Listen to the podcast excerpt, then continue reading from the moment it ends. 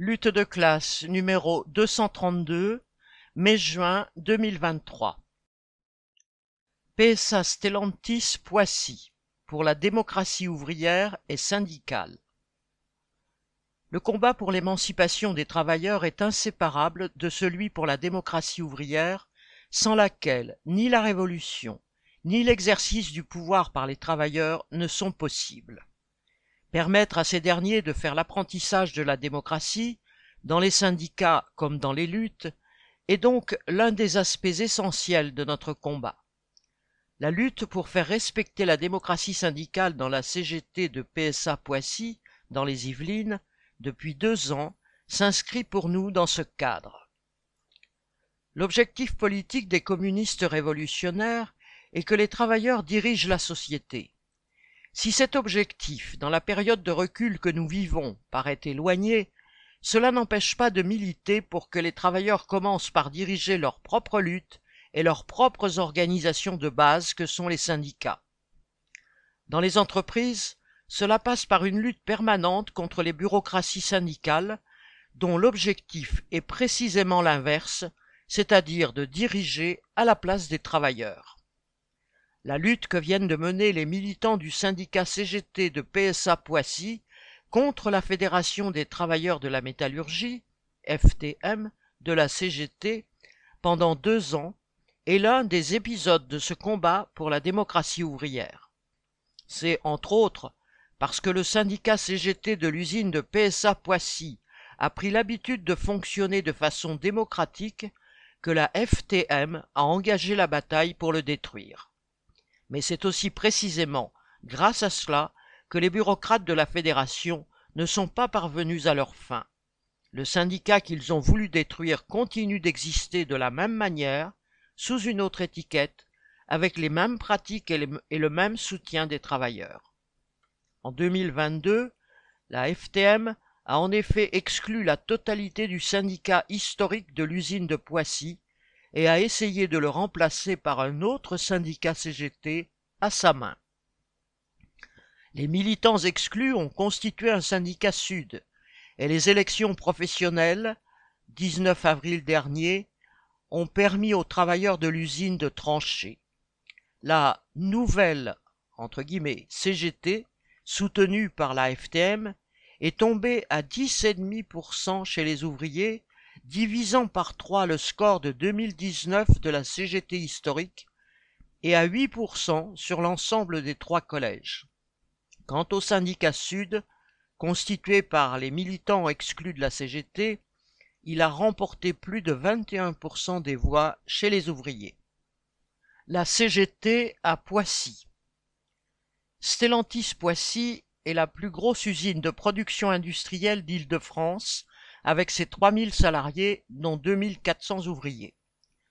Comme dans tout le groupe Peugeot Citroën, la direction y a toujours eu une politique répressive contre les syndicats combatifs, pourchassant d'une main les militants de la CGT et favorisant de l'autre des syndicats maison, entre guillemets, tout dévoués à sa cause. La CFT, dans les années 1960 et 1970, devenue plus tard la CSL, puis en 1999 force ouvrière. Mais toute médaille a son revers.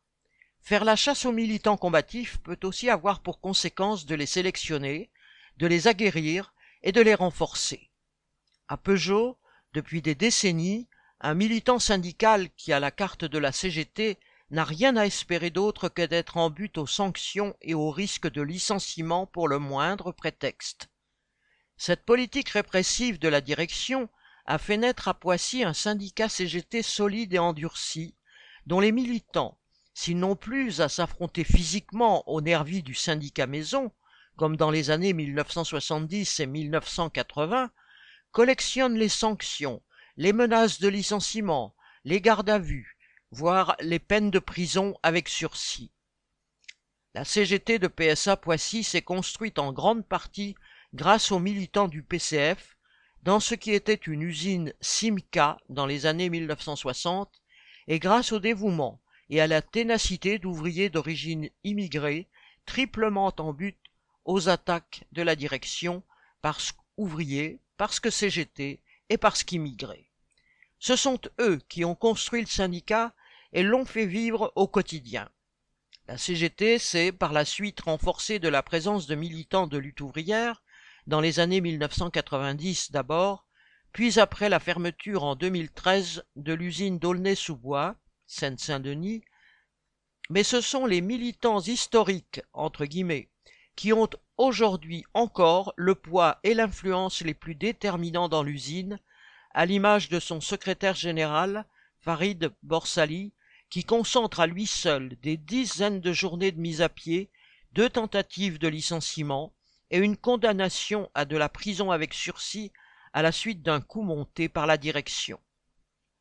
L'une des principales forces de ce syndicat, en plus de la ténacité de ses militants, est son caractère démocratique. Les décisions y sont prises collectivement. Les réunions de direction hebdomadaires, secrétariat, sont ouvertes à tous les syndiqués et chacun a la possibilité de s'y exprimer. Ce fonctionnement collectif allait être déterminant dans la lutte contre les structures nationales de la CGT.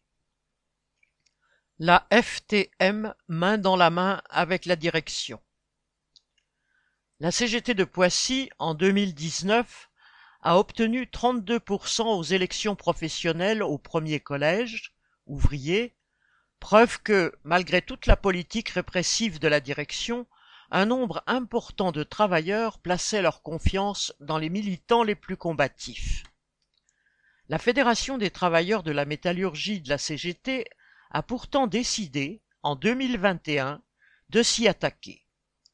Le ton combatif, lutte de classe de ce syndicat, son refus de signer quelque accord que ce soit avec le patron, son fonctionnement démocratique, son rejet de la ligne de plus en plus conciliatrice de la fédération sont autant de raisons qui laissent à penser que la CGT de Poissy était dans le viseur des bureaucrates de Montreuil depuis longtemps.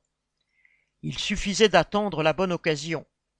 Celle-ci s'est présentée début 2021 lorsqu'un petit groupe de délégués de l'usine s'est déclaré en opposition avec la majorité du syndicat est allé se plaindre dans le giron des dirigeants de la FTM, accusant les responsables du syndicat de ne pas se comporter conformément, entre guillemets, aux valeurs de la CGT.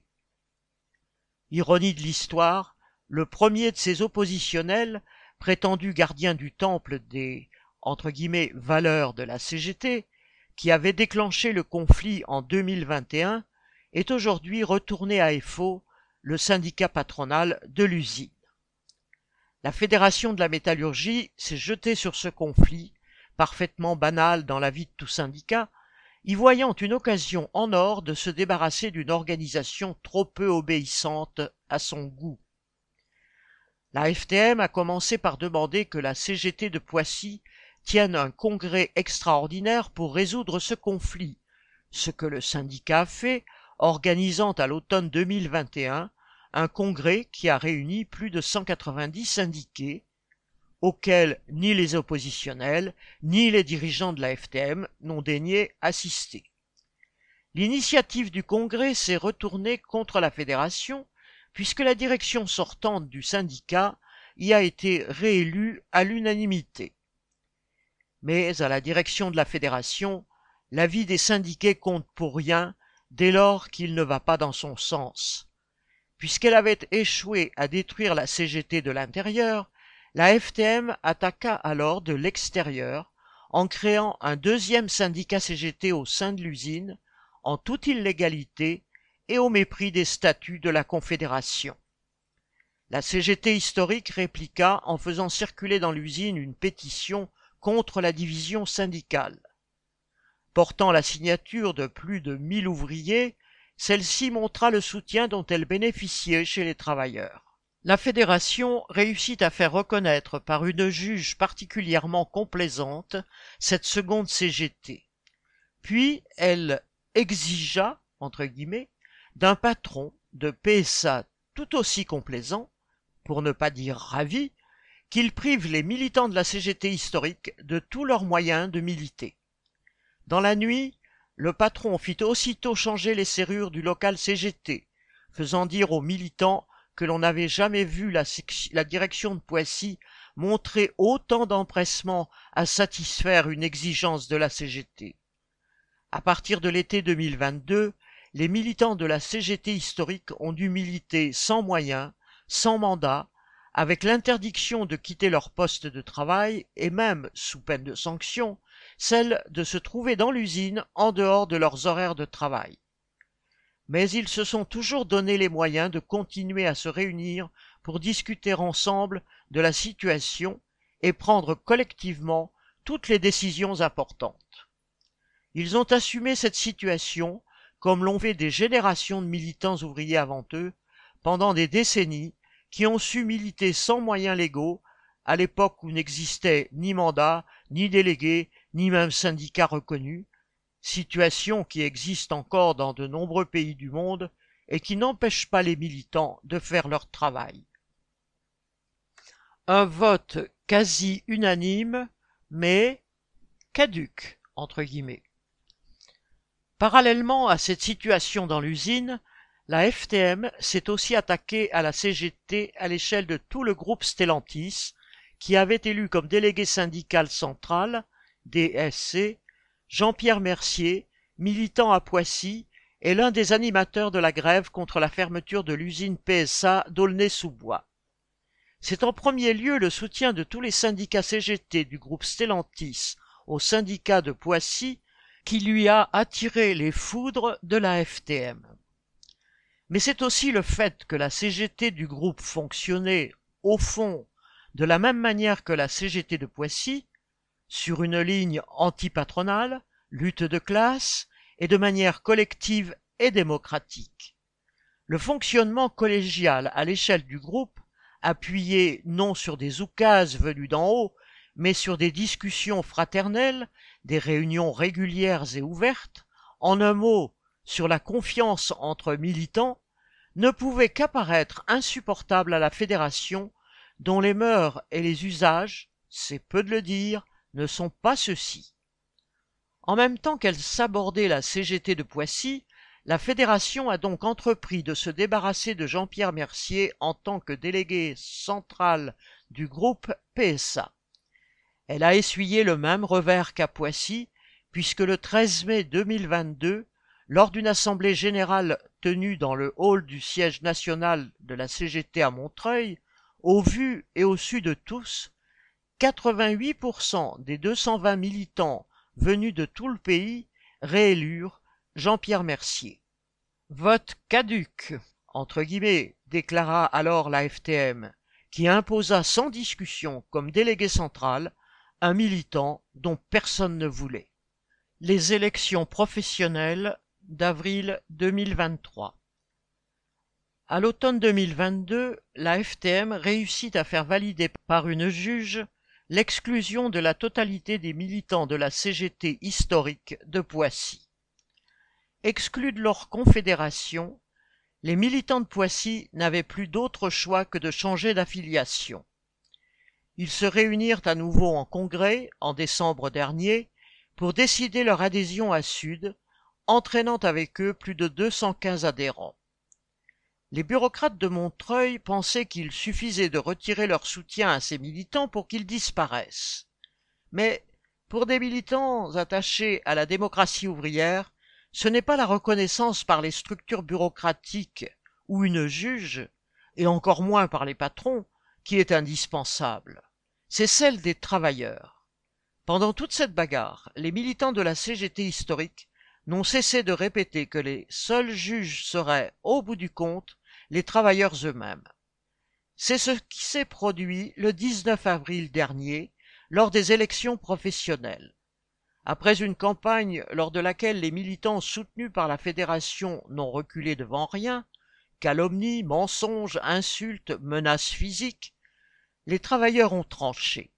Le nouveau syndicat Sud a recueilli 21,2% au premier collège ouvrier contre 10,5% à la CGT soutenue par Montreuil. En comptant les votes du deuxième et du troisième collège, la CGT est tombée sous les 10% et a perdu sa représentativité légale. Les travailleurs les plus combatifs de l'usine ont parfaitement compris que ce qui fait un syndicat, ce n'est pas son étiquette, mais les militants qui le font vivre. La FTM a réussi à faire s'effondrer la structure qu'elle avait artificiellement créée, mais pas à convaincre les travailleurs de se détourner des militants les plus déterminés, dont le syndicat s'appelle désormais Sud. La démocratie ouvrière. Si, militants de lutte ouvrière, nous avons pris toute notre part dans le combat de la CGT historique de Poissy pour la démocratie, c'est parce que, en tant que militants communistes révolutionnaires, nous nous battons pour que les travailleurs apprennent à se diriger eux-mêmes. C'est la base de nos idées politiques. L'émancipation des travailleurs sera l'œuvre des travailleurs eux-mêmes. Fin. Écrivait Marx pour l'Association internationale des travailleurs. Cette idée, nous la défendons partout, sur tous les terrains, et avec tous les outils que nous offre une situation donnée. Ainsi, dans les élections politiques, nous défendons l'idée qu'il n'y a pas de sauveur suprême, entre guillemets, et que plutôt que d'attendre que l'élection d'un politicien quelconque résolve leurs problèmes, les travailleurs doivent entreprendre de les résoudre eux-mêmes. Dans un atelier, nous militons pour que les travailleurs confrontés à une difficulté ne se contentent pas de se tourner vers un délégué pour qu'il la règle à leur place, mais se réunissent et, et s'organisent pour le régler collectivement. Dans une grève, nous combattons l'idée d'une direction automatiquement assumée par les dirigeants des syndicats et mettons en avant les comités de grève, c'est-à-dire une direction élue, responsable et révocable par les grévistes, sous leur contrôle, composé aussi bien de syndiqués que de non-syndiqués. Et demain, lorsque arriveront des bouleversements révolutionnaires, nous militerons pour que ceux-ci soient dirigés par des soviets, des conseils ouvriers, c'est-à-dire par les travailleurs eux-mêmes. Citation La démocratie ouvrière, c'est la domination politique du prolétariat. Fin de citation, écrivait Trotsky. C'est très précisément pour cette raison que les bureaucrates syndicaux la combattent et pour cette raison que nous la défendons. C'est une lutte profondément politique au sens où elle participe du combat plus général pour l'émancipation des travailleurs. Les bureaucrates syndicaux, qu'ils soient de la CGT ou d'ailleurs, à l'exact opposé de cette vision de syndicat dirigé par la base, se disputent le rôle de chef entre guillemets du prolétariat ce qui les amène à réduire la lutte syndicale à une bataille d'appareils, de boutiques en concurrence pour des places, des prébendes et un peu d'influence auprès de la bourgeoisie et de ses gouvernements. Notre courant politique a toujours milité contre cet émiettement du mouvement syndical qui ne sert que la bourgeoisie et a été, du reste, en partie organisé par elle. La classe ouvrière serait évidemment bien mieux armée si elle disposait d'un syndicat unique, d'une seule organisation syndicale, présentant un front uni face au patronat et à ses gouvernements. Cette position est évidemment indissociable de la question de la démocratie. Un syndicat unique sans démocratie totale en son sein peut même se transformer en un outil de dictature contre la classe ouvrière. L'URSS stalinienne l'a parfaitement montré en son temps. Pour être une arme utile pour les travailleurs, un syndicat unique doit au contraire permettre à toutes les idées, toutes les tendances de s'exprimer librement et de débattre, y compris en permettant de s'organiser en fractions, afin que les travailleurs, quelles que soient leurs idées et leur niveau de conscience, puissent décider eux-mêmes, par la confrontation des idées, d'une politique. Ce serait une école de la démocratie ouvrière, où les travailleurs apprendraient l'unité, malgré la diversité des opinions et des engagements politiques. C'est d'ailleurs de cette manière que fonctionne un comité de grève et que fonctionneront demain les conseils ouvriers.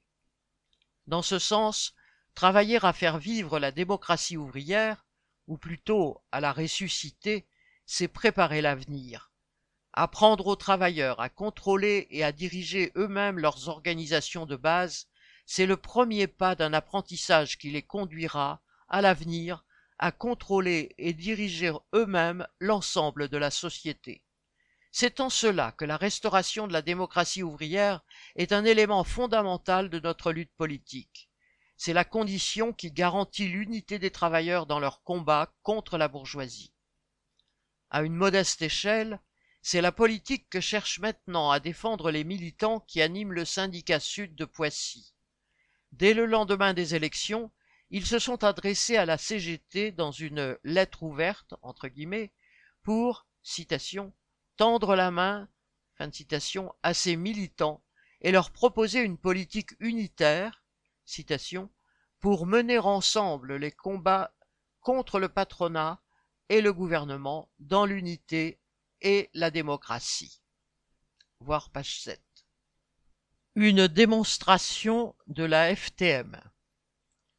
Le résultat des élections professionnelles à Poissy constitue un désaveu cinglant pour la FTM et sa politique de division et, au-delà, pour la direction confédérale de la CGT qui n'a jamais levé un doigt pour empêcher les cadres de la FTM de nuire. Les méthodes de la fédération ont certes choqué de nombreux militants de la CGT, mais c'est tout l'appareil central de la Confédération qui s'est solidarisé de la FTM. Il partage en effet avec cette dernière, depuis des années, la volonté de donner une autre image de la CGT, moins lutte de classe et davantage, citation, force de proposition, citation, expliquant que la CGT doit prendre toute sa place dans les négociations avec le gouvernement et le patronat, et ne pas laisser la seule CFDT jouer le rôle de syndicat responsable, entre guillemets. La Confédération partage aussi la détestation bureaucratique de toute structure organisée démocratiquement, donnant toute leur place aux militants du rang et ne cultivant pas une mentalité de petits soldats. Cette méfiance épidermique vis-à-vis des pratiques démocratiques élémentaires, qui est en réalité une méfiance envers les travailleurs eux-mêmes, est une constante à la CGT depuis des dizaines d'années. Les plus anciens des militants se souviennent que, dans les années 1960 ou 1970, il suffisait de chercher à réunir les travailleurs pour discuter dans un atelier pour être aussitôt catalogué trotskiste, entre guillemets, par l'appareil de la CGT et en général exclu séance tenante. L'attitude de la CGT actuelle présente néanmoins un certain nombre de différences avec celle du passé. Dans le passé, la CGT et le PCF organisaient la chasse aux militants trotskistes parce qu'ils étaient staliniens au sens politique de ce terme, ce qui signifiait qu'ils décidaient de leurs orientations en dernier ressort en fonction des intérêts de la bureaucratie soviétique. C'est à ce titre qu'ils pourchassaient les militants trotskistes, leur interdisaient de s'exprimer, voire les passaient à tabac. Mais c'était déjà parce que le courant trotskiste militait pour le rétablissement de la démocratie ouvrière, combat qui a commencé en URSS du temps de Trotsky. Aujourd'hui, la direction de la CGT n'est plus politiquement stalinienne, entre guillemets. Pas plus d'ailleurs que celle du PCF, avec laquelle la direction de la CGT n'a plus les mêmes liens que par le passé, passé et liens qu'elle tente d'ailleurs de gommer. Du stalinisme, elle n'a conservé que le bureaucratisme, les méthodes de voyous, l'habitude de la calomnie et du mensonge, et un programme politique fait de réformisme et de nationalisme.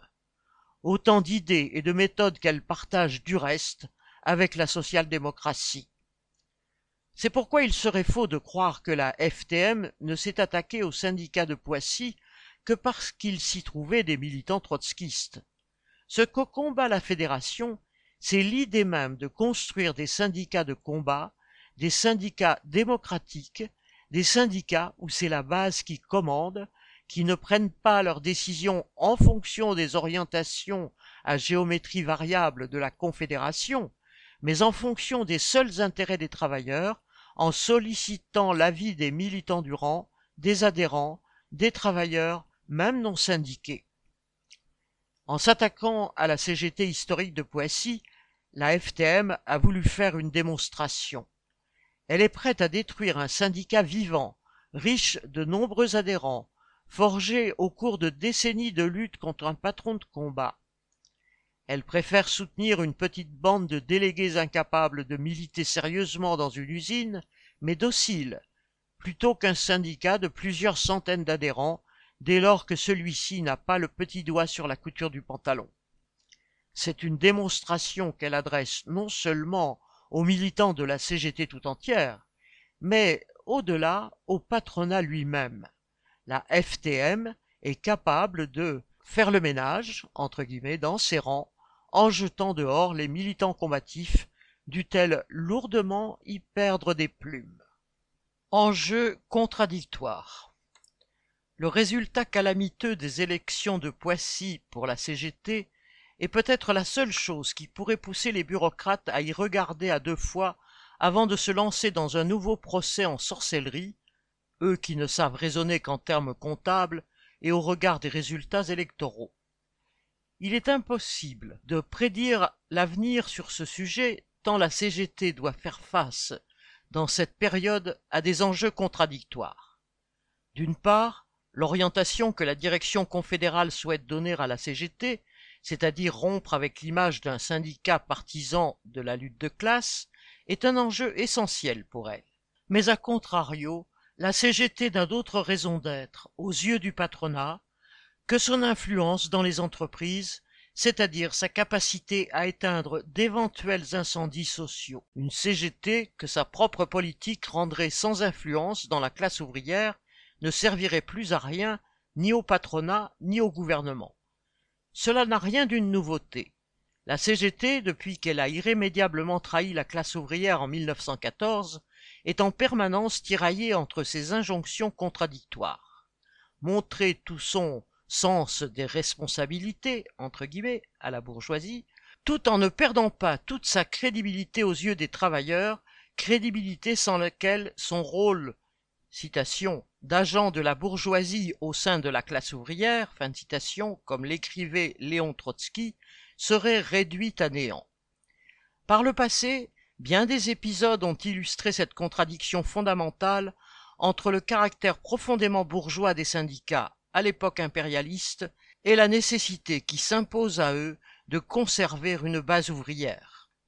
Syndicalisme et politique Si l'appartenance de certains militants de la CGT historique de Poissy à lutte ouvrière n'est donc pas la raison essentielle de l'exclusion de ce syndicat, la FTM a, en revanche, plusieurs fois brandi l'argument que ce syndicat était entre guillemets trop politique, expliquant qu'il est désormais nécessaire de nettement séparer le syndicat et les partis.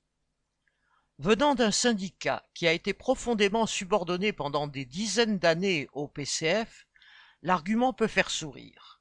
Mais depuis une vingtaine d'années, la CGT fait tout pour montrer qu'elle a coupé le cordon ombilical avec le PCF, en particulier en imposant que ses principaux dirigeants ne soient plus membres de la direction du Parti communiste, ni même, si possible, du parti lui-même. Cette rupture entre le PCF et la CGT n'est que de façade, dans la mesure où les deux organisations, même si elles font mine de ne plus avoir de liens organiques, partagent fondamentalement la même politique. Après des décennies d'emprise stalinienne, PCF et CGT continuent à partager la même volonté de gérer le capitalisme plutôt que de le détruire, et font assaut l'un comme l'autre de bons conseils aux capitalistes pour mieux gérer la société quand ils ne font pas montre du protectionnisme le plus réactionnaire.